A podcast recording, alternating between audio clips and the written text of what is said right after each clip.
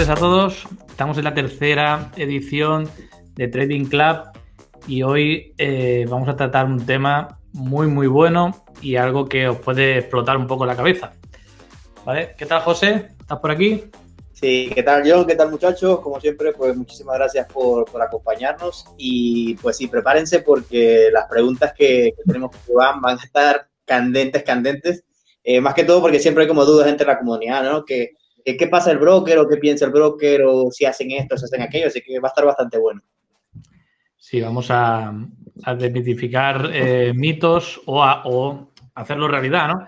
Porque muchas veces hay cosas que, que nos creemos que, no pueden ser reales y sí que lo son, y otras que al contrario. Vale, pues doy la bienvenida a Iván González, que es eh, CEO de Multibank FX. Eh, ¿Qué tal, Iván? Hola, ¿qué tal, Jonathan? ¿Cómo estás? Muy bien. ¿No conoces a José? Te he pasado antes su canal para que le eches un ojo. Es una sí, ¿qué tal, José? ¿Cómo estás? Un placer, la verdad, de estar aquí con los dos. Vale, Iván, pues un placer de verdad que, nos acompañes y pues nada, espero que sea una de, las primeras y próximas oportunidades, ¿no? Que estemos conversando un poco. Seguro que sí, seguro que sí. Bueno, em, como comentaba Iván, bueno, lo conozco, es un gran amigo de hace muchos años, incluso eh, yo me inicié con él eh, y él ya llevaba varios años en, el, en la industria. Y nada, hemos vivido muchas cosas también a lo largo del camino juntos y ya os digo que es una persona que nos puede aportar muchísimo valor porque ha estado trabajando en grandes instituciones, haciendo muchas cosillas que nos contará. Y nadie, Iván, si quieres comentar algo así de introducción, eh, ¿qué estás haciendo ahora? Sí, bueno, primero que todo, pues, eh, bueno, lo de siempre, agradecerte la, invitación. Realmente, Jonathan, sabes que yo tampoco soy mucho de, hacer comparecencias o, charlas de independencia medios, eh, porque siempre intento elegir. ¿de acuerdo? O sea, una de las cosas que, bueno, que seguramente todos chicos ya sabéis, tanto de José como de Jonathan, es que en este sector hay mucha paja, ¿de acuerdo? Y la paja hay que separarla y hay que encontrar realmente la gente, instituciones o, compañías, ¿no? En la que quiere seguir el camino. Y realmente, yo particularmente a nivel profesional hago eso. O sea, al final, si estoy aquí con Jonathan es porque Jonathan es realmente una de las personas que conozco que en el sector es más honesta y aparte más profesional. Y a José no lo conozco tanto, pero sé que si José está aquí es, eh, es igual de, honesto y profesional que Jonathan, ¿no? Por esto mismo, este tipo de charlas, este tipo de charlas entre gente que realmente llevamos tiempo en el sector, lo conocemos y, al final no queremos engañar a nadie, sino que ya veréis que lo que decimos en este tipo de, de charlas es la realidad cruda y, y, dura, pues siempre es un placer estar por aquí ¿no? y intercambiar un poco experiencias, puntos de vista, porque al final la gente que está iniciando lo que necesita, creo yo, es escuchar a todo, a todo el mundo, eh, ver eh, qué, sacan en conclusión y a partir de ahí pues ir aprendiendo ¿no? y ir labrándose un poquito por su carrera profesional como trader o, o, no como trader, pero sí dentro de la industria, ¿no? porque al final dentro de la industria hay muchas maneras de ganar dinero y poderte dedicar a, esto. ¿no? Que mucha gente quiere ser trader porque es lo que de verdad le, le, emociona. Después ya hablaremos, y Jonathan nos ha dicho mucho, que hay una diferencia, que a veces no se diferencia, o sea, hay un, un punto en el cual muchas veces no se diferencia mucho, ¿no? Es el, de, el del negocio o de la ludopatía. Aquí hay mucha gente, lo hablaremos también, que es muy ludópata y en vez de jugar las tragaperras, pues lo que hace es invertir en los mercados, ¿no? Pensando que es trader. Y lo único que hace es no ganar dinero. En cambio, si esas emociones las dejas de lado y realmente te lo tomas como un negocio y lo haces bien, es cuando realmente puedes hacer carrera y ganar dinero. Pero bueno, eh, dicho esto, eh, cuando queráis, pues empezamos, Jonathan. Sí, eh, bueno, lo que comenta Iván, gracias, hombre. Sobre todo eso de, intentamos decir la realidad, ¿no? A transmitir eso porque al final no nos lleva a ningún lado engañar porque de eso tiene los pies muy cortos. yo empezaría, Iván, con una pregunta que es la que nos interesa a todos y es, tú que estás dentro, de, has estado en varios brokers, dentro viendo qué hacen los clientes, ¿vale? Y teniendo una base de datos enorme de miles y miles de clientes, pues saber cuáles son, ya sabemos que el porcentaje muy bajo de los que ganan, ya comentaremos la anécdota esa en Suiza que nos comentaron ese, dato también, y decirnos qué tipo de estrategia es al final la que le gana al broker o que son los clientes que, que ganan más a menudo. Sí, sí, sí. Bueno, primero que todo, comentaros que, bueno, eh, yo pertenezco en este caso a, Multibank, que es un grupo que tiene oficinas en diferentes, eh, en diferentes ámbitos regulatorios. Eh, para aquí, para Europa, estamos regulados tanto en, Alemania como, como, en España, pero al final el grupo pues, tiene regulaciones en Emiratos Árabes, en China, que es de donde realmente nació el, la empresa, el grupo. Después estamos también en ASIC, eh, que tocamos también pues, diferentes países. Y al final, pues bueno, tenemos diferentes regulaciones para diferentes eh, áreas de actuación y tenemos clientes de todos los países, ¿de acuerdo? Dicho eso, dicho eso, yo aquí delante, bueno, no, no, no podemos compartir pantalla porque es una charla, ¿no?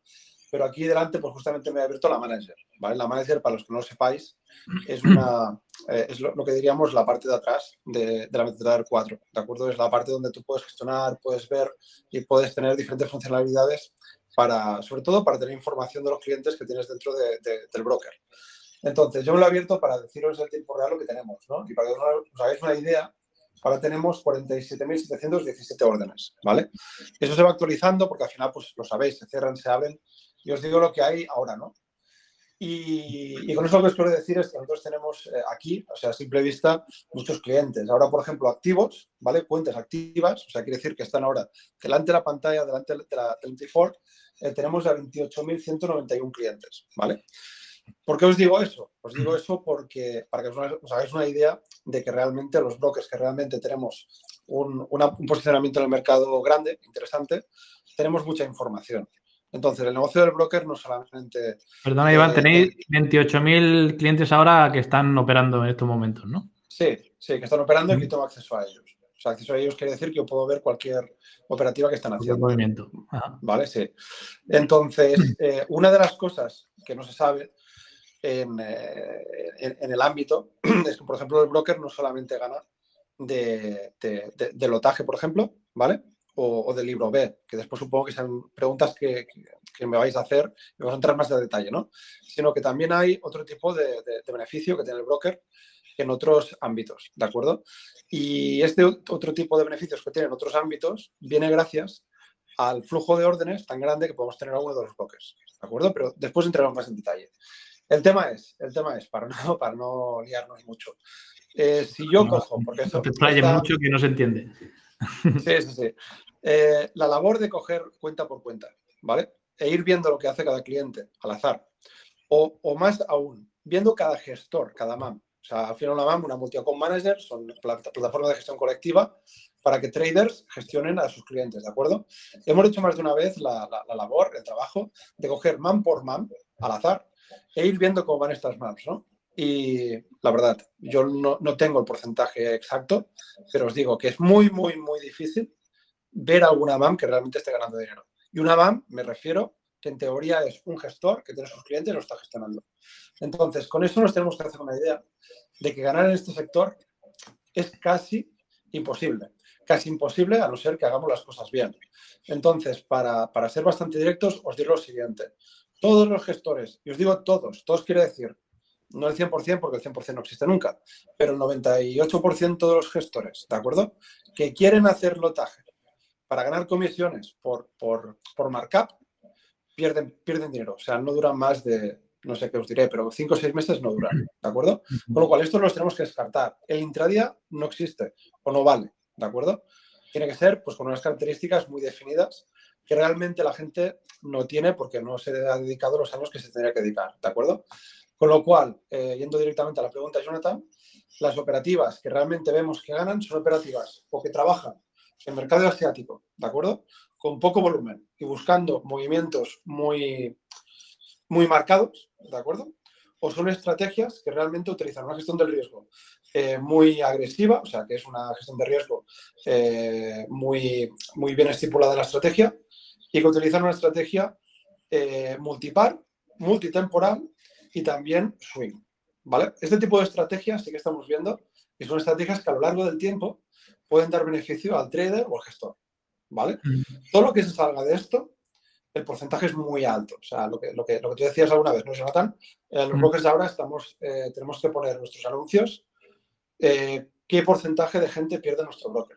Y te digo, o sea, yo cuando veo un 70 y pico, que tú lo has comentado en no sé qué historia, eso es mentira. O sea, al final es mucho más grande el porcentaje. Claro, ahí está el negocio del broker. Sí, realmente. Así es.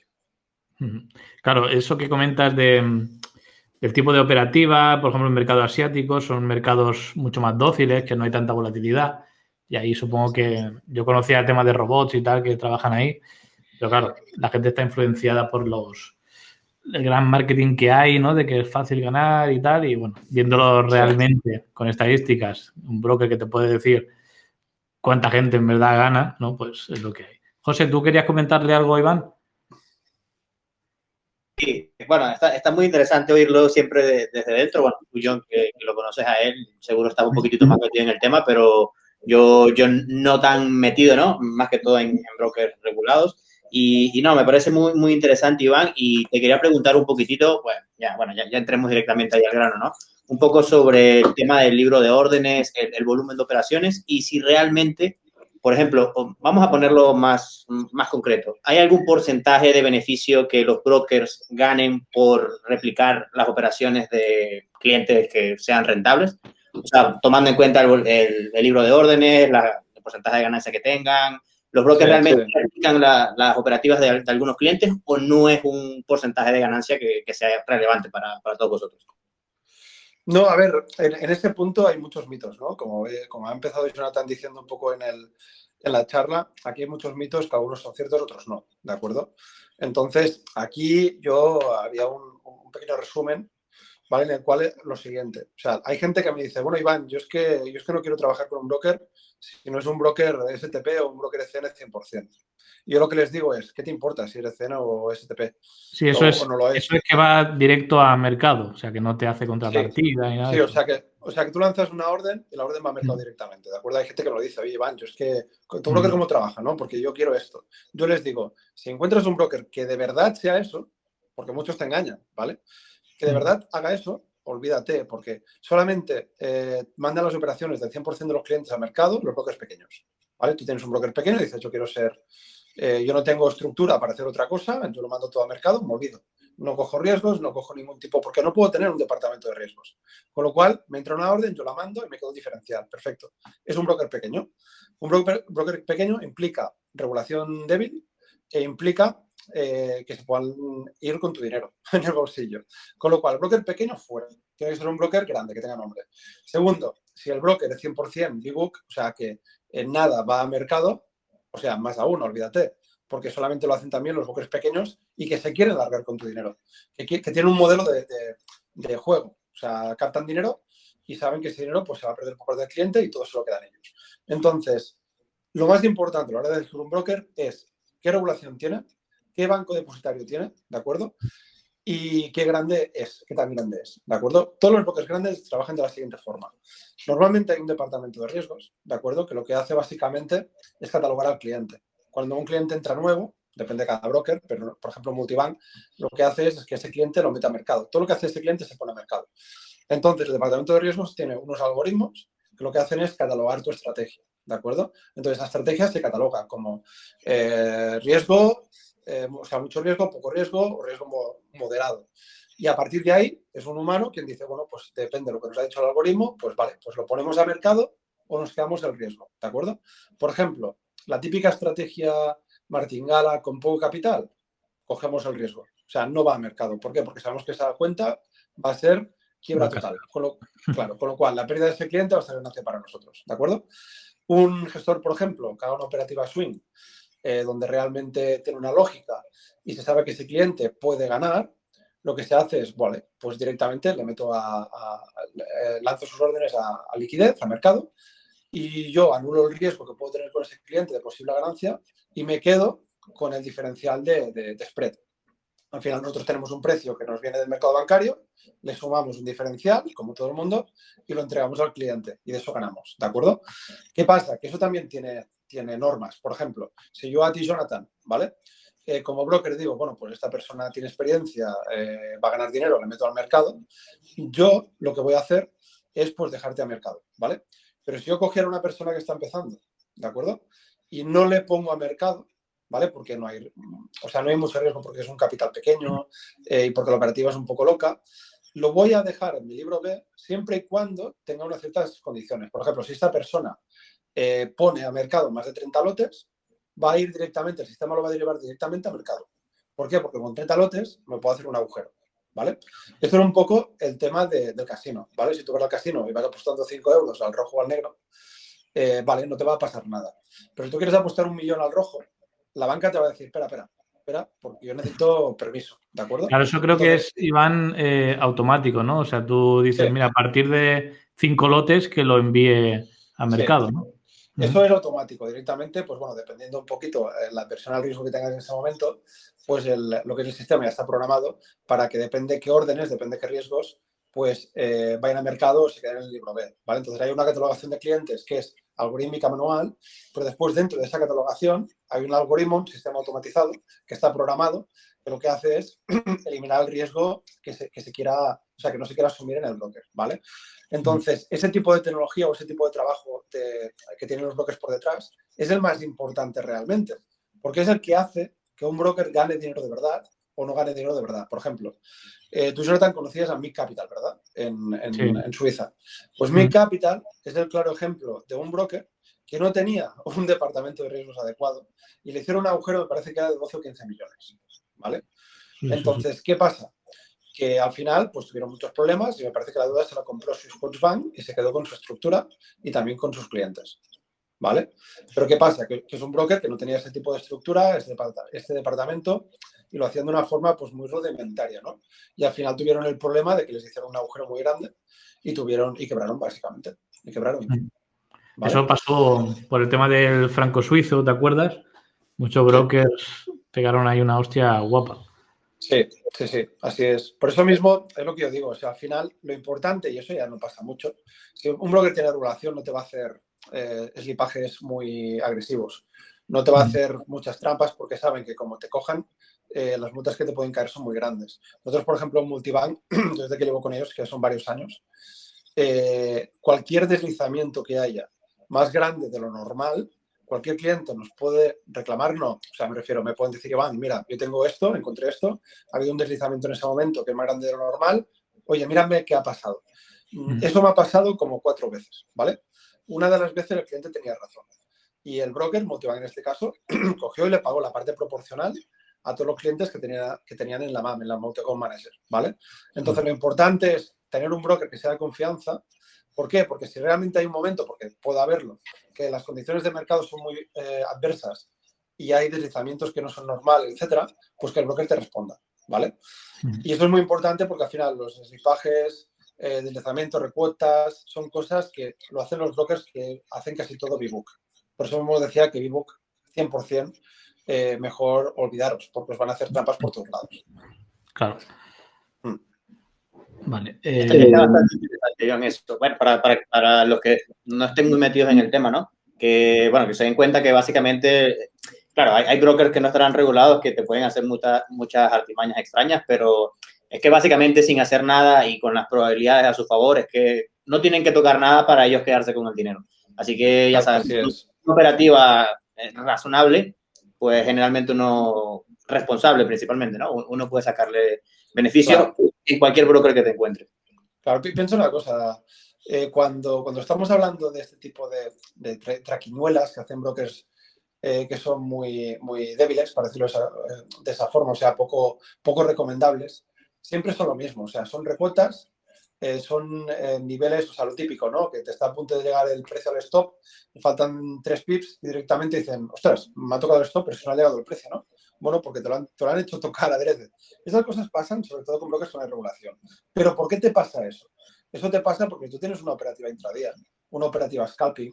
Este tipo de operativas eh, no valen para este tipo de sectores. O sea, o, trabajas directamente a mercado, sin comisiones, y vas de tu plataforma al mercado bancario, ¿de acuerdo? Con lo cual tienes que ser una entidad eh, regulada con mucho capital detrás, tienes que trabajar para un fondo de inversión que tenga también mucho capital detrás, etcétera. O directamente este tipo de operativas, como por ejemplo el scalping, que hace muchos años está de moda, no te sirve. ¿Por qué? Porque entre las comisiones, los spreads y las poquitas trampas que te puedan hacer algunos brokers, te puedes quedar sin capital. Entonces, si tú tienes una operativa con cabeza, que es una operativa swing, aparte utilizas diferentes pares, diferentes activos para trabajar, ¿qué más da si te hacen un deslizamiento de 0,3 puntos? O sea, ¿qué más te da? Si al final tu salida va a ser en 50 pips. O sea, yo me refiero un poco a eso, ¿no? Que por eso mismo las operativas que son más a largo plazo y aparte que combinan diferentes tipos de activos son las que ganan al final, porque tienen una gestión de riesgo que es mucho más adecuada que, las que trabajan intradía y, y, porque al final pues tampoco te implica mucho tener un spread más grande más pequeño, un deslizamiento por aquí o un deslizamiento por allá. Y entonces con todas esas herramientas que tú tienes, nadie te puede poner la zancadilla y tú puedes tener mucho más control de tu operativa. Claro, es lo que hablo yo de que tenemos que hacer un trading que no le gusta al broker. Y un trading que no le gusta al broker es el swing, pocas operaciones, quedarse al mercado. Porque ya sabes que lo que piden los brokers siempre que entra un IB o alguien que va a traer clientes es el volumen que haces, qué tipo de operativa y te fomentan a que hagas muchas operaciones al día y con grandes lotajes, ¿no? Para que ahí está. Tota-, totalmente, o sea, para un broker, un broker gana de dos formas, es lo que hemos hablado. O, ganan por las pérdidas que tienes, ¿vale? Si te cogen en el libro B, o si, si vas al mercado eh, por las operaciones y el lotaje que haces. Si el lotaje es bajo porque tu, tu gestión del riesgo es, es, buena, ¿vale? Por el capital que tienes, el broker no ganará mucho contigo. Pero bueno, al final tendrá un cliente que estará mucho tiempo contigo. Eso es verdad. Claro, tiene tu capital ahí.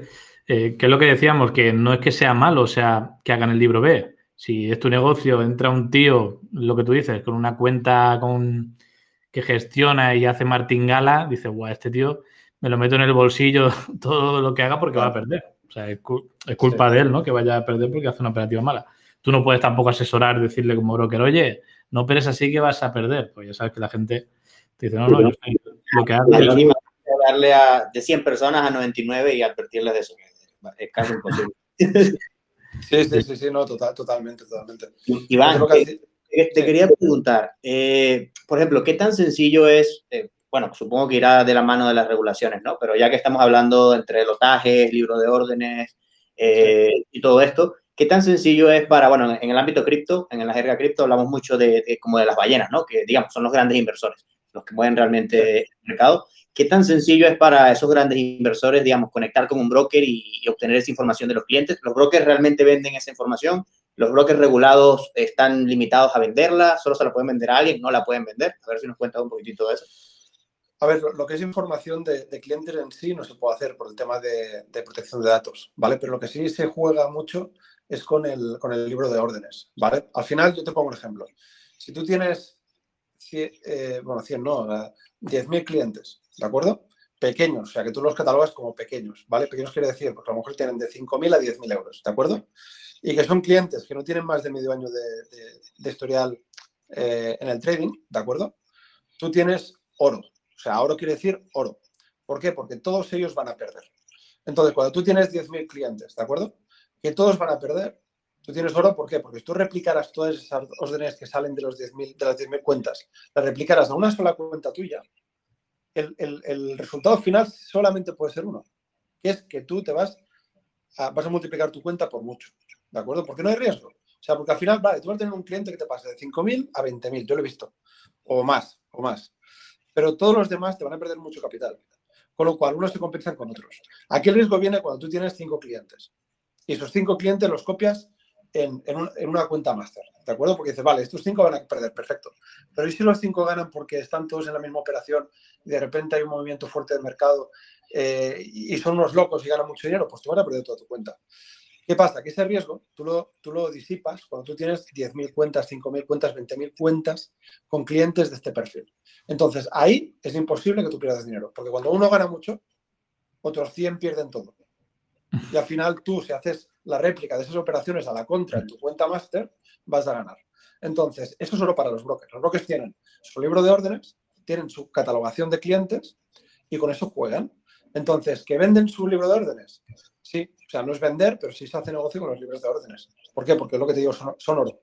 Entonces, el broker gana por la pérdida del cliente, gana por, eh, por el movimiento que se hace a las cuentas para los clientes que están a, mercado y encima gana también con, su flujo de órdenes. Entonces, por eso mismo, el broker es un, un negocio tan rentable, tan rentable. Sobre todo si tienes un flujo de órdenes muy grande. Por ejemplo, en lo que te digo, ahora tenemos 47.760 operaciones en el mercado.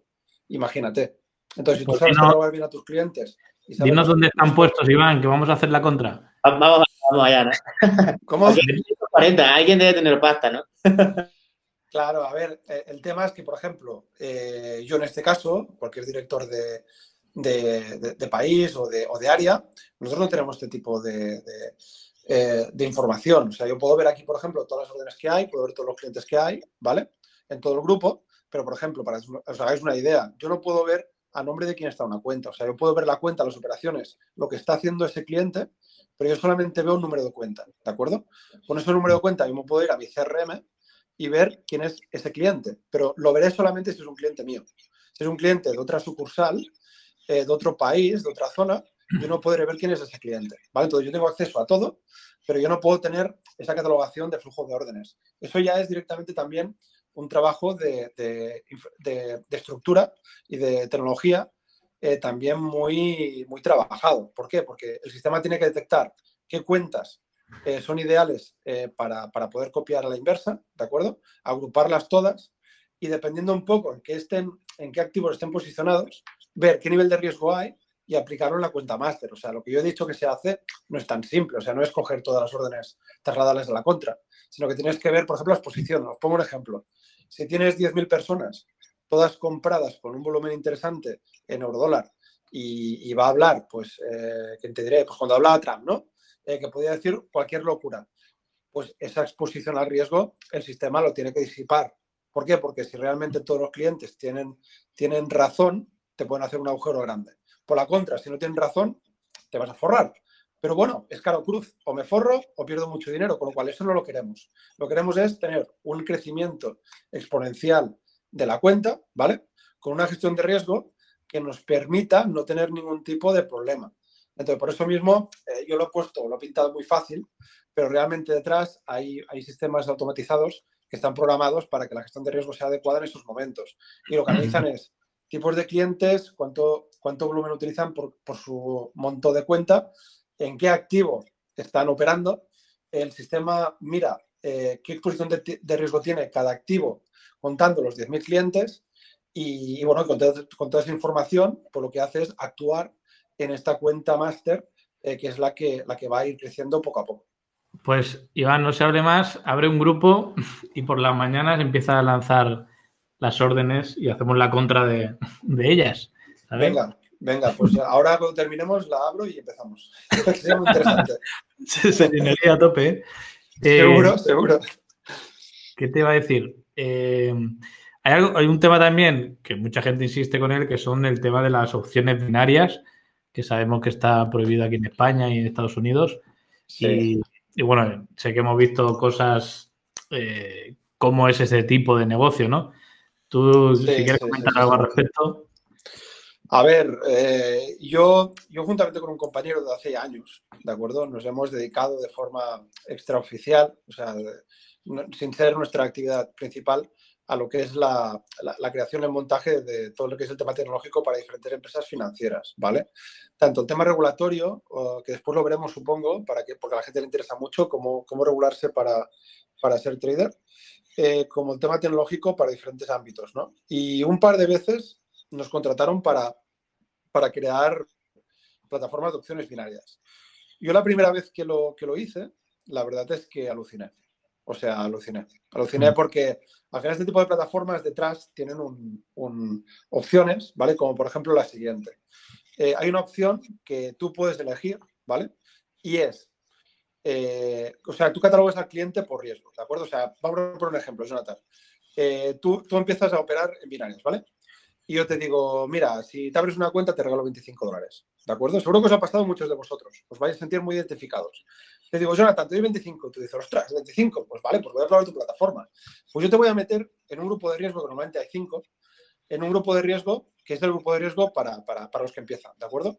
En el cual yo he programado que de cada 10 operaciones tú ganes 8. ¿Vale? Entonces tú vas a empezar a operar y vas a decir, soy un crack. O sea, soy un crack opero en DAX, opero en Nasdaq, opero en eurodólar, gano todo. Entonces, ¿qué pasa? Que yo, como agente, ¿vale? Voy, me sale, me sale a mí o al vendedor, le sale en su plataforma, oye, llama a este tío que está ganando mucho dinero, un vendedor de estos agresivos que no valen para nada te va a llamar y te va a decir, Jonathan, pero no has visto que has ganado un 500%, tú eres un crack. Oye, mira, si metes 5.000 euros, tengo una promoción para ti donde te doy 2.000 más. ¿Y tú qué haces? estás ganando. Claro. claro. Tú dices, ostras, pues me meto. ¿Qué pasa? Que ahí ya te meto en el segundo grupo, en el cual de cada 10 operaciones ganas 6. Con lo cual, yo disipo el riesgo, ¿vale? De que tú retires mucho, ganes mucho, pero tú sigues ganando. De tal forma que al cabo de un tiempo te volveré a llamar. Y en esta tercera llamada, yo te saco todo lo que tengas. Porque tú has visto que has tenido una racha muy buena y has ganado mucho, que la segunda racha no es tan buena, pero sigues ganando. Y ahí yo te digo, Jonathan, venga, va, ¿cuánto podemos poner? Si me pones los 50, yo tengo un bono que te doy 50 más, 100.000 euros. Y con tu racha, 100.000 euros los conviertes en un millón en dos semanas. Hmm. Entonces, ¿qué hace la gente? Pone los 50.000 euros, ¿vale? ¿Qué pasa? En esos 50.000 euros yo lo que hago eh, es te pongo en el grupo 5. El grupo 5 es un grupo del cual de cada 10 operaciones vas a perder 9. Con lo cual tú dices, ostras, qué mala racha. He perdido los 50.000 euros, pero es que yo sé que lo puedo hacer. Y encima reinviertes para recuperar el capital, total. Que terminas vendiendo la casa para, recuperar el capital. Entonces, ¿qué quiero decir? Quiero decir que es una plataforma donde la persona que está detrás de la plataforma elige en qué grupo te mete y en este grupo tú vas a ganar o perder en porcentaje lo que ellos quieran. Es la misma operativa que el juego. No sé si os habéis fijado cuando entráis a un casino, porque a pasado mucho en el casino de Tarragona, que soy de Tarragona, que cuando voy con un amigo por primera vez, le dan un ticket con un código de barras para que juegue las tragaperras, ¿no? Pues todos mis amigos que entran nuevos ganan a las tragaperras el primer día. ¿Por qué? Porque eso te fideliza. O sea, funciona así, ¿no? Entonces, para no alargarnos más, eh, binarias igual a juego, igual a manipulación. Con lo cual, igual a no entres. Es que ojo, Qué, locura, ¿no? Que te tienen marcado ya casi como ganado, ¿no? Que está todo totalmente preestablecido antes de que directamente toques la plataforma. Sí, y no solamente eso, porque tú, mira, si, al final es como, como el mercado bursátil, que tú depende de ti, o sea, ganas o pierdes, y porque el mercado se mueve arriba y abajo, y si, y si lo haces bien, ganas, si lo haces mal, pierdes. Pero es que aquí te engañan desde el principio porque te hacen ganar. Haciéndote ganar, te sacan todo el capital porque utilizan lo que es ese engaño con una estrategia muy agresiva de ventas. Está todo estudiado. Entonces, ¿qué pasa? Que la gente que entra en este tipo de, empresas se vuelven locos porque siempre están ganando dinero eh, al principio. Le sacan todo el capital y terminan perdiendo todo. Pero es que ellos ilusos piensan que, eh, que saben hacerlo porque lo han hecho. O sea, al principio ganaron dinero. Con lo cual, después de la pérdida, vuelven a invertir porque ellos piensan que pueden volver a ganar. Pero es que esa vez que han ganado ha sido porque han estado manipulados también. Entonces es muy triste realmente. Es jodido porque estamos hablando de una manipulación llegando a las casi. Eh, o sea que ojo con lo que estáis escuchando, que es un tema delicado y mucha gente a mí me habla, no, es que estoy ganando nociones binarias y tal. Digo, por mucho que le intente explicar, digo, bueno, ya te toparás tú con eso, no te voy a intentar convencer porque ahora mismo va cegado de éxito, ¿no? Eh, incluso se ha visto por ahí en grupos de Telegram muy grandes donde una persona va ganando, ganando, ganando dinero con las binarias o un grupo de personas y te incitan a entrar eh, y es porque la misma empresa o el mismo broker se alinea con ellos para hacerle ganar, hacerle ganar porque traen a más gente, más incautos y caen en esa, en esa dinámica, ¿no? Totalmente. ojito con lo que hemos comentado aquí, que un tema de que estar yo estoy hablando aquí porque me escriben los muchachos por, por el grupo, ¿no? Por privado me ponen. Después de todo lo que estoy escuchando, ¿cómo coño podemos operar? ¿Cuál es la estrategia? La de siempre, ¿no? Gestión ahora, ahora, viene, ahora viene lo bueno, chicos. O sea, no, no os preocupéis. O sea, al final nuestra labor, ¿vale? Creo yo, ¿eh? Nuestra labor como gente que quiere quitar la paja de este sector, lo malo de este sector, es que sepáis lo malo del sector. Porque si no sabéis lo malo, no podéis elegir el buen camino, ¿de acuerdo? Ahora que hemos dicho un poco, pues bueno, la gente que pierde, ¿por qué pierde? Eh, ¿dónde nos tenéis que meter? Pues entraremos también en un, en, un, momento que os va a encantar, que es cómo puedes pasar de no saber nada a ser un gestor de fondos. O sea, eso es, eso es viable. En Multibank hay mucha gente que lo está haciendo y tenemos las herramientas para hacerlo. Pero, y supongo que ahora vendrá. Sí, eh, es un tema muy recurrente, mucha gente me pregunta.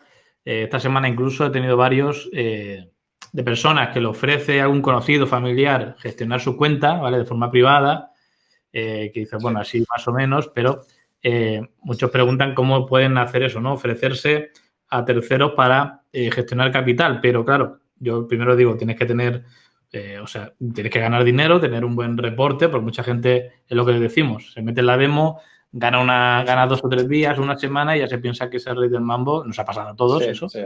Y quiere gestionar, quiere hacer no sé qué, bueno, una locura.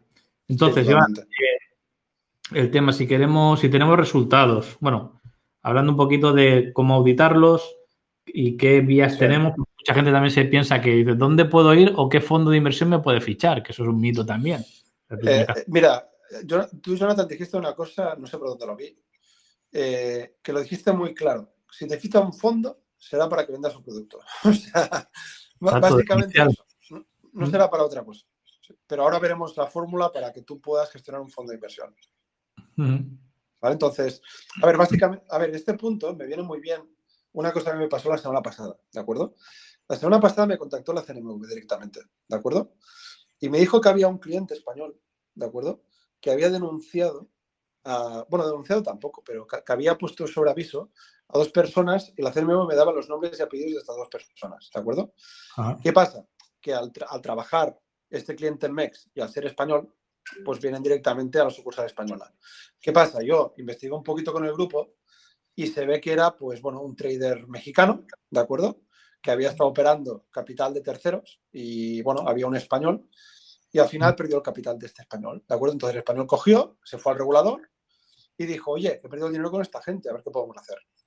Total, eh, a mí el regulador me exige, me exige darle toda la información. ¿Quién está detrás operando? ¿De quién es la MAM? ¿Cuáles son las IPs? ¿Desde dónde se está operando?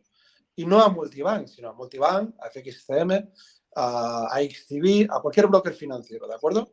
Entonces, ¿qué os quiero decir con eso? Si tú coges dinero de un cliente o de un conocido o de un familiar y ese familiar de repente, no te digo que lo pierdas todo, le pierdes un 20% y se vuelve loco y dice, no, no, no, es que tú me habías prometido que esto era garantizado, aunque no sea verdad.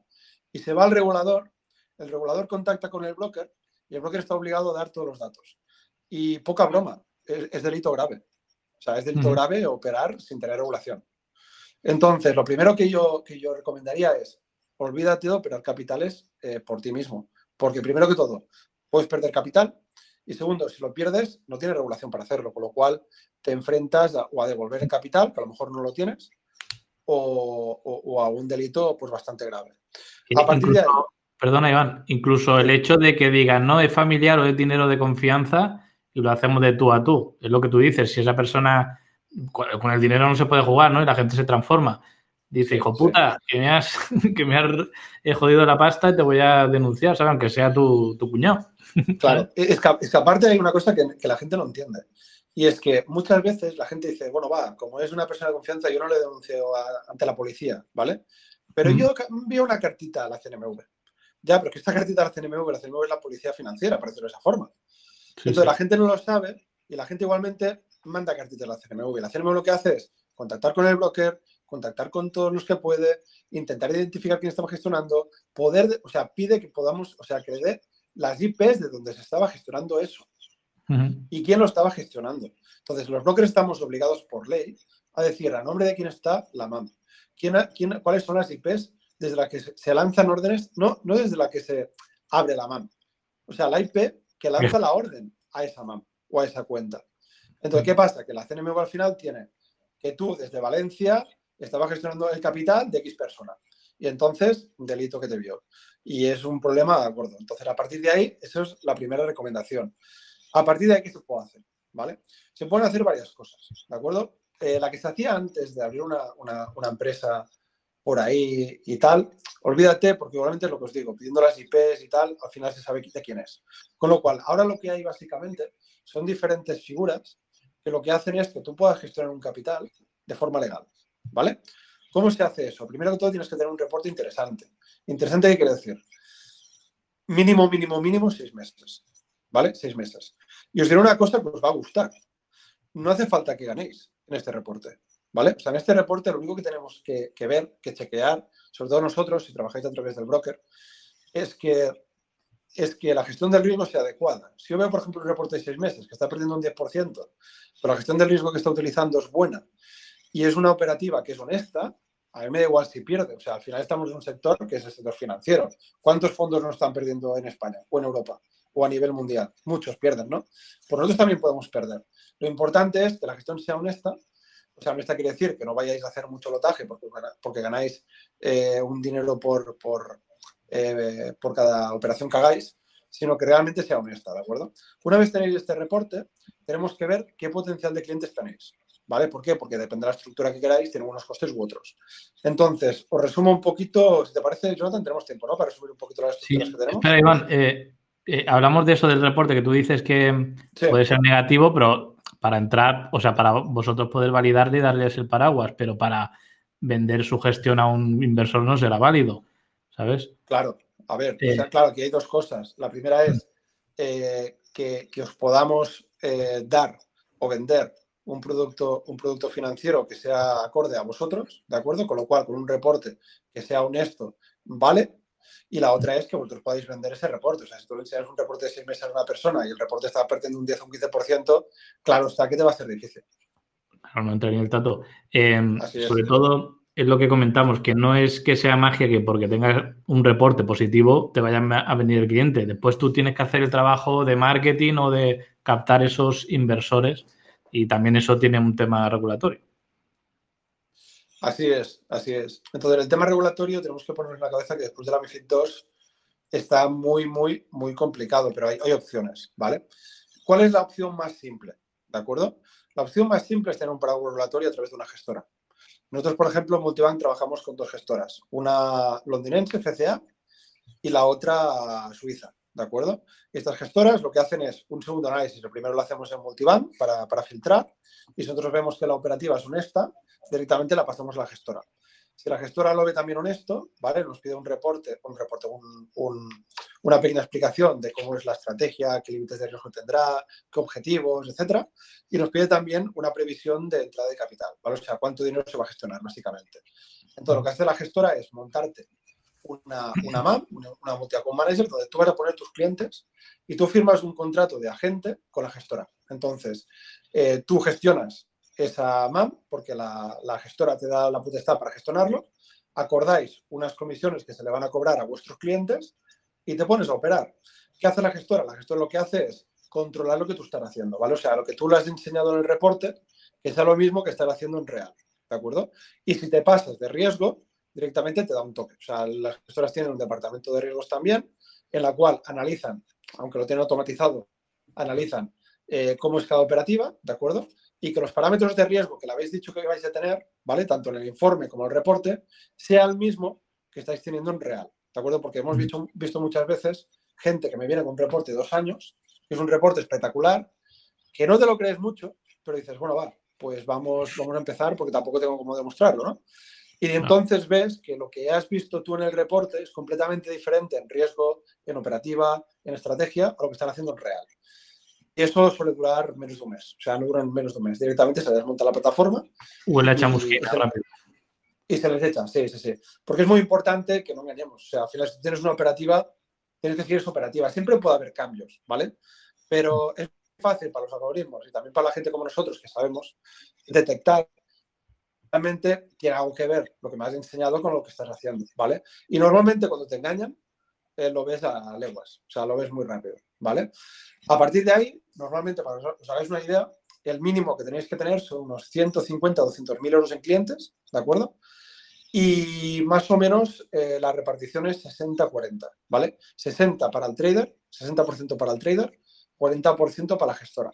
Ese porcentaje se puede mejorar a partir de que tengas más volumen, ¿vale? No es lo mismo negociar con 200.000 que con 2 millones en clientes, ¿vale? Y ahí tienes un producto que lo, que lo gestiona una gestora suiza o londinense y tú eres un trader de la gestora, pero la gestora nunca te va a poner clientes, ¿vale? A no ser pues que lleves mínimo, mínimo un año en real con ellos, ¿de acuerdo? Y la operativa sea buena. Si tú llevas un año con ellos y la operativa es buena, todas las gestoras te van a poner clientes, ¿vale? Porque todo el mundo está buscando buenos traders. Claro. ¿Qué pasa? Que una cosa es que todo el mundo busque, busque buenos traders y la otra es que con dos meses en demo o tres en demo o con 10.000 euros, eh, pues ya te den dinero, ¿no? Tienes que tener un capital eh, mínimo un año y ese capital no pueden ser 10.000 euros, tiene que ser pues al menos medio millón de euros, ¿vale? Eh, después de eso, ¿qué tenemos? Y, tenemos Iván, Perdón, Iván, te, quería preguntar, ya, que estamos eh, tocando ese tema un poco, digamos, de, la operativa y el tema un poco de los fondeos, Eh, aprovechar para también quitar un poco, o para poner los pies sobre la tierra, ¿no? De, muchos que, que, quizás todavía no, están, no son rentables a día de hoy, están como buscando la estrategia o, ver qué nivel de estrategia, es algo que tocamos la, vez pasada John y yo, ¿no? Más o menos el porcentaje de, ganancia que puede tener una estrategia y, y, que cuando lo tengas ya probado con un buen backtesting, pues eh, confíes en ella a, a largo plazo. Pero la pregunta sería un poco más sobre, claro, tú con tanta experiencia trabajando en tanto broker, viendo cuántos miles de, de traders que hay por allí, eh, ¿tendrías como un, como, digamos, como, ¿te recuerdas de alguna cuenta o de alguna persona? Te digo cuenta porque persona no, no, no puede saber, ¿no? Pero eh, como que digas, wow, mira, este, este tenía, no sé, un porcentaje de acierto de un 80% con un buen riesgo. ¿Cuál es el, la estrategia más asertiva que, que te recuerdes? Porque también va de la mano, ¿no? Por ejemplo, hay alguien que puede tener un ratio de acierto muy alto, pero generalmente el riesgo-beneficio está un poco corto, ¿no? Como hay otros que quizás eh, ganan uno o dos, pero se sobreapalancan de más y solamente recuperan y ganan un poco. Entonces, si nos das un poquitito un balance ahí de, tu experiencia. Sí, a ver, por ejemplo, eh, una estrategia que yo no daba un duro por ella, ¿vale? Por ejemplo, que, me vino, por ejemplo, el CEO de, de la gestora suiza con la que trabajamos, que me llevó muy bien con él, me dijo, Iván, sigue a esta persona, porque realmente lo está haciendo fenomenal.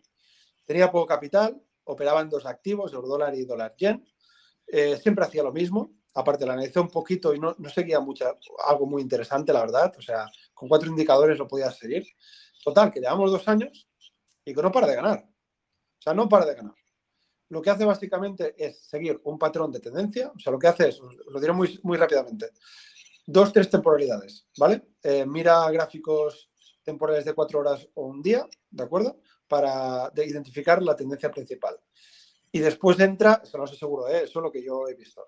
Eh, seguramente entra pues en 15 minutos o 30 minutos, hace las entradas, ¿vale? A favor de la tendencia principal. A partir de ahí, stop loss y take profit, fijo siempre. El take profit me parece que es de 35, ¿vale? Me parece. Y el stop loss de 25. O sea, es, más o menos un 30% más del take profit que el stop loss.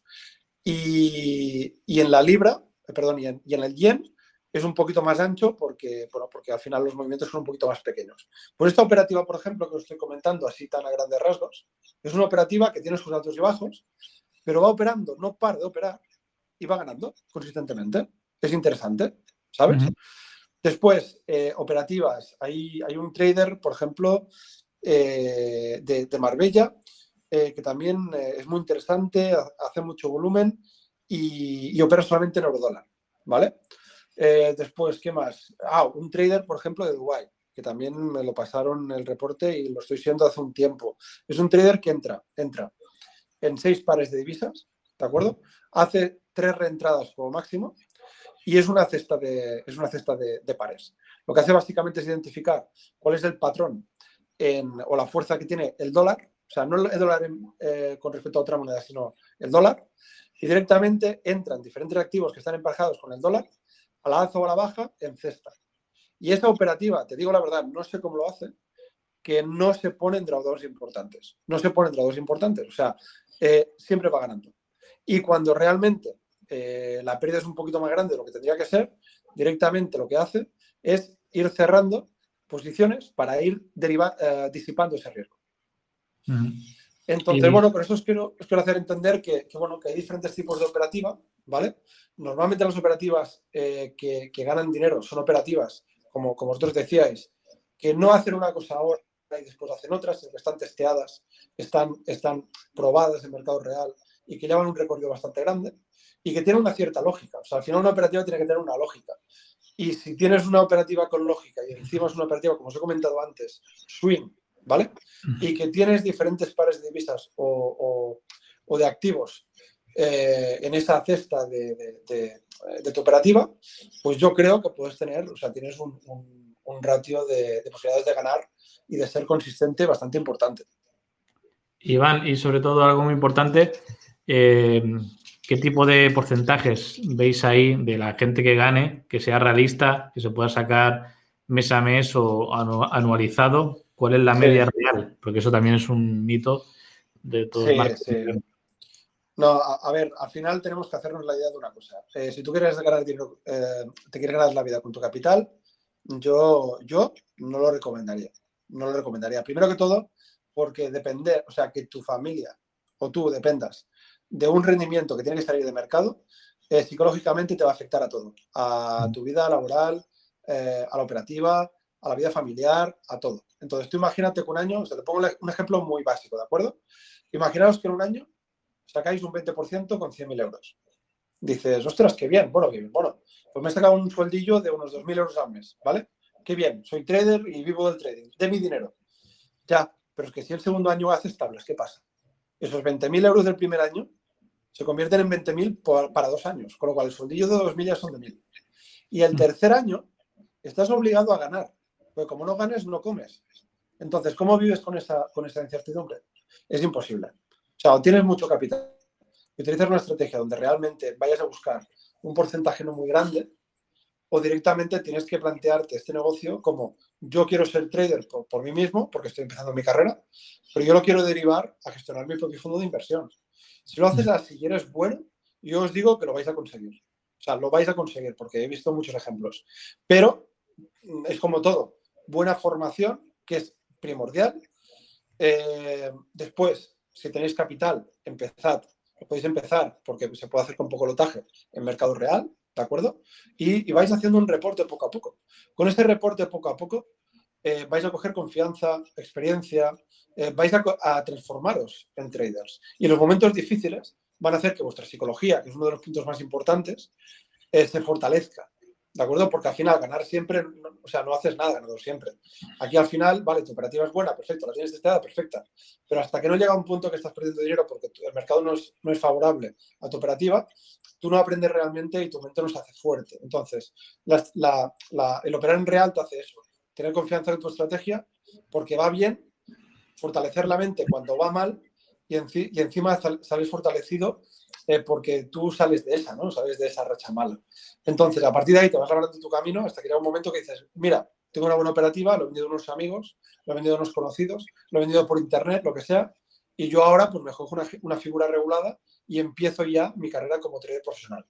Y ahí es donde puedes empezar, que es lo que decíamos ahora, ¿no? Es, vale, pues yo ya tengo mi reporte, tengo mi información, eh, tengo, eh, puedo tener clientes, pues vale, que puedo juntar 100.000 euros.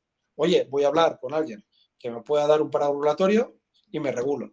Y ahí coges, por ejemplo, la figura que es más rápida, porque al final en una semana lo tienes, y barata porque es gratis, y te, y te haces gestor, agente de una gestora regulada, ¿de acuerdo? Que confía en ti y quiera trabajar contigo. Si encima, si encima con esos 100.000 euros tienes todo un año positivo dentro de esta gestora, tendrás dos opciones. Una, la gestora te va a poner dinero sí o sí, ¿de acuerdo?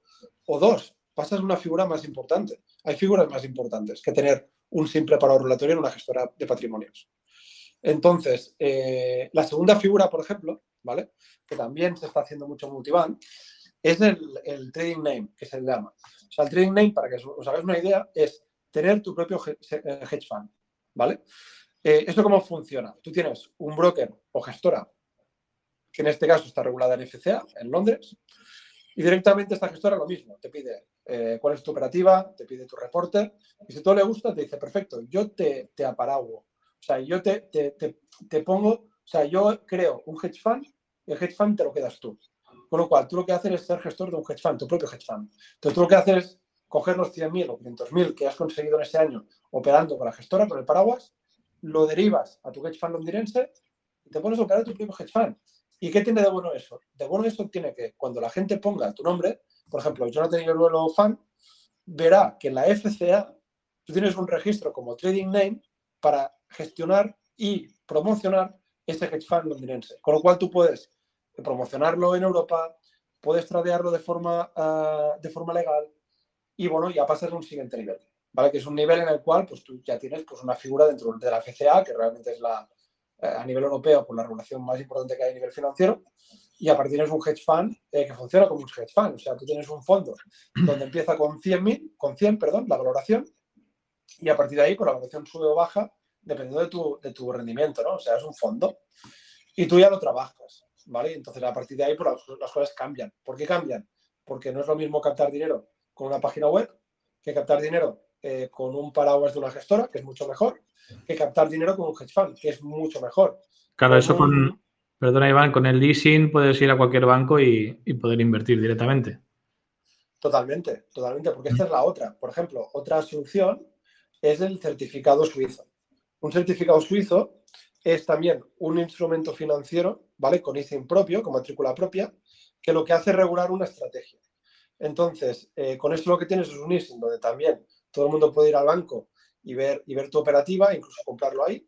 Eh, te puedes adherir a la plataforma Bloomberg para que todo el mundo te pueda encontrar y al final es muy simple, porque entonces tú ya tienes un producto regulado con una matrícula propia. Entonces, son dos instrumentos que son muy interesantes por eso, porque das un paso más. ¿Por qué? Porque si tú te vas, por ejemplo, con, un, con una página web propia eh, a buscar clientes, pues conseguirás un cliente de 500, otro de 1000 y otro de 2000. Si tú vas a buscar, y aparte riesgo regulatorio, si tú tienes un paraguas, un regulatorio con una gestora, ya tienes una tranquilidad de trabajar de forma legal y encima los clientes pues ya pueden ser de 10.000, 50.000, o sea, cosas más interesantes.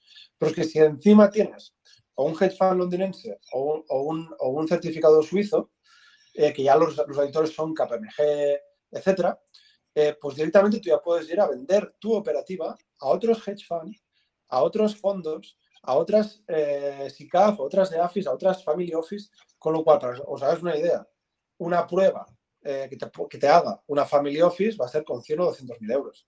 Pero es que como le funciones bien durante un par de trimestres, esos 100 200 mil se convierten en 2 millones o 3. Claro, Entonces, está el dinero, el dinero, claro, el gran dinero. Claro.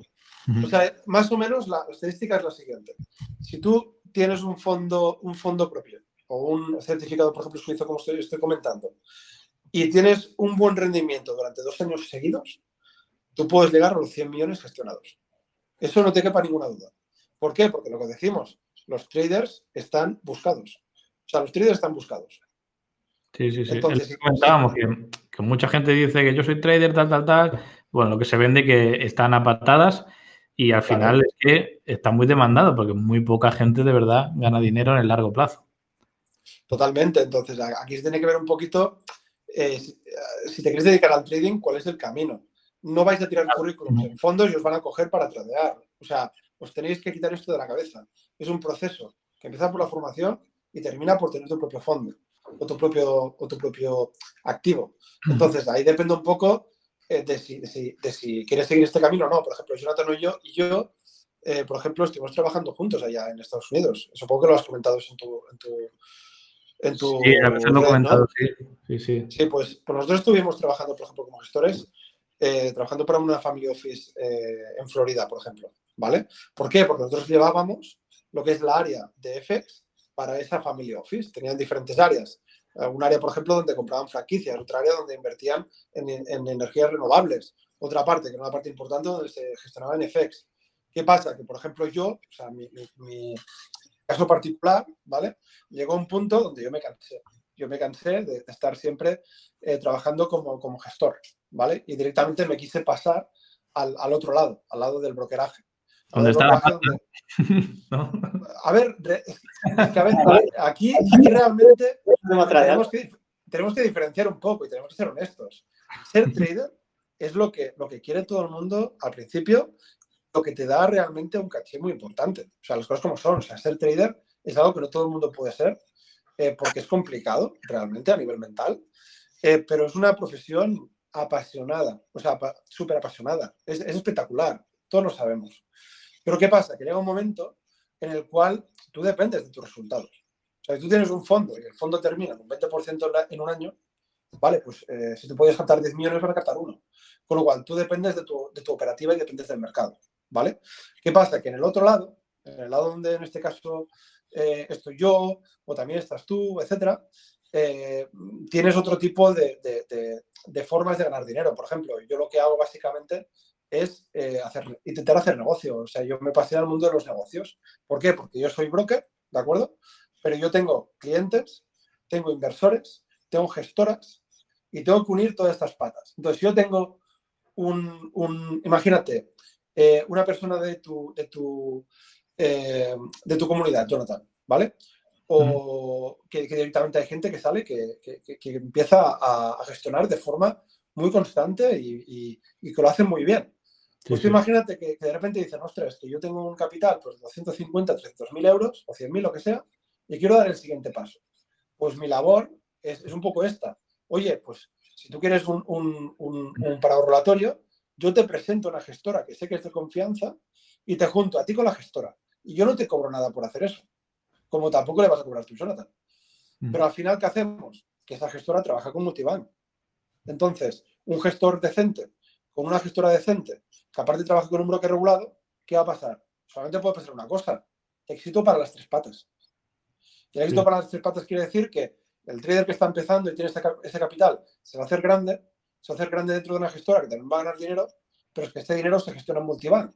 Con lo cual, al final lo que hago yo es, pues negocio, conocer gente, eh, intentar ayudar a la gente para que directamente eh, vaya por los caminos que tiene que ir. O sea, lo mismo que haces tú, Jonathan, lo mismo que hago yo eh, en ese aspecto, ¿no? Que es intentar guiar a la gente por el buen camino, por el buen camino. Porque es que si no lo hacemos así... Lo jodido emocional del trading y te meten más de lleno en, la parte interna. Em, es, que sin, tu parte, Jonathan, o sea, la parte de, José, la, parte que hacéis vosotros, mm. eh, en, lo que es el tema formativo, porque después hacéis más cosas, pero yo me estoy refiriendo al tema formativo solamente ahora, ¿vale? Con el tema formativo, lo que hacéis es eh, que la gente no lo ve. Dice, oh, es que yo a lo mejor no tengo este capital para, aunque lo ponéis muy fácil, eh, para el tema de, entrar en los cursos y en las formaciones, pero lo que no ve la gente es que lo que le estáis dando a ellos no es solamente un, temario, es que le estáis haciendo ganar cinco años de su vida. Porque sin esta formación y esta guía, estarían tres, de tres a cinco años perdidos en este sector. Sí, perder dinero más rápido también. Dinero y no llegar donde llegar, porque Sí, e, es que es así. Les quiero contar esta anécdota, eh, John, si quieres para un poco ir cerrando. Eh, me, me un, un, compañero, ¿no? Que tiene como un año y medio trabajando conmigo y es como el que yo te digo, como que ha avanzado mucho más, ¿no? Que ya abrió su propia oficina también de trading, se está dedicando un poco a eso. Y justamente anoche me, me, escribe un mensaje, ¿no? Y me dice, Jos, porque me pregunta un poco sobre las cuentas fondeadas, que cuánto era la distribución entre cuánto se queda, digamos, la persona que te fondea y cuánto se queda el trader, ¿no? porque viene y me alegra bastante oírlo, ¿no? Y, esto es lo importante que va en plan lo que vaya diciendo Iván. Eh, me comenta, no, conseguí a alguien que me fondee una cuenta de 300.000, 400.000 euros. Y eso, como ven, no es capital de él, es simplemente que él termina demostrando que sabe lo que está haciendo, cuida su estrategia, tiene una buena gestión de riesgo y es que, lo dice Iván, los traders lo buscan. O sea, si, si tú eres bueno, te van a conseguir. Así que en eso es lo que tenemos que enfocarnos y, sí se puede. o sea, el buen trader eh, no parará de tener dinero. O sea, el dinero le va a llover. Pero, pero es muy importante que no te, que no te, no te vengas abajo con respecto al tema de, la avaricia. O sea, al final, eh, si tú tienes 100.000 euros y ganas X, si tienes 400 tienes que ganar lo mismo en proporción. No te puedes volver loco. Porque te vuelves loco directamente es cuando vienen las pérdidas. Entonces, ¿qué pasa en este sector? Que la gente consigue una cuenta de 300.000 y a lo mejor se pierde. Consigue 300.000 más y se pierde. ¿Qué pasa?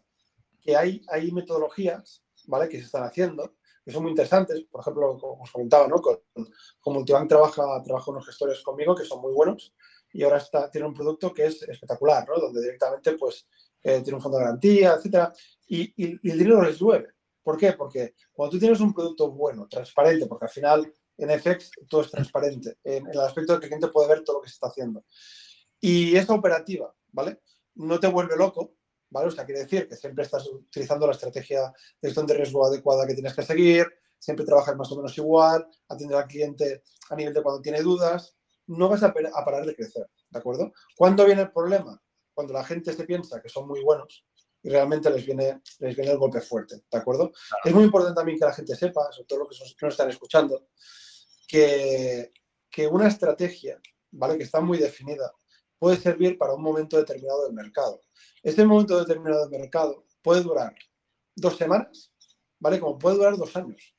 Entonces, ¿qué pasa? Si tú tienes una estrategia que directamente estás ganando mucho dinero, las cosas te van muy bien, tienes un ratio de acierto eh, pérdida espectacular y dices, bueno, pues yo voy a triplicar la versión al riesgo, mal hecho, porque puede ser que esta estrategia te esté funcionando ese medio año, porque ese medio año el mercado es muy lateral, para decir algo, ¿de acuerdo?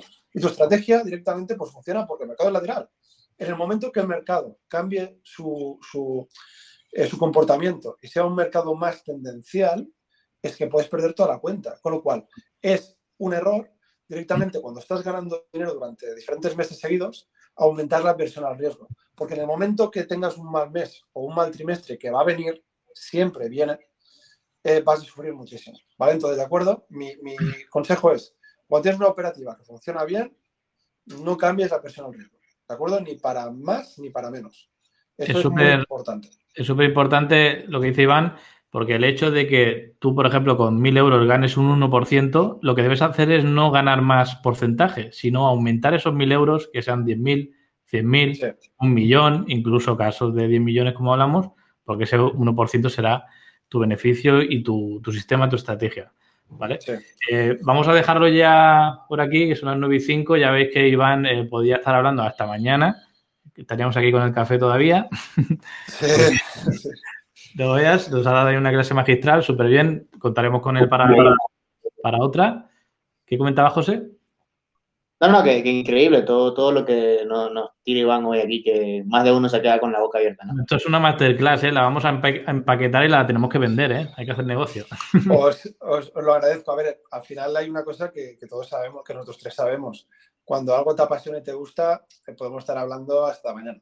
Claro, Entonces, yo os agradezco la invitación, os agradezco las palabras y estaré encantado de estar otro, otro día con vosotros. Muy bien, Iván. Pues nada, eh, lo vamos a dejar aquí, subiremos la grabación, como siempre. Y nada, muchas gracias, Iván. Nos veremos en otra, seguro. Y nada, José, despide tú. Nada, pues ahí estamos, ya saben, pendientes que vamos a subir eh, John a iVoox eh, todo esto, solo lanza por todos lados y en YouTube también siempre lo consiguen. Y, pues nada, cuídense, no se se lo apalanquen y nos vemos en la próxima. Perfecto, un placer y encantado, José. que tengáis buenas noches. Buenas noches a todos. Saludos. Hasta luego.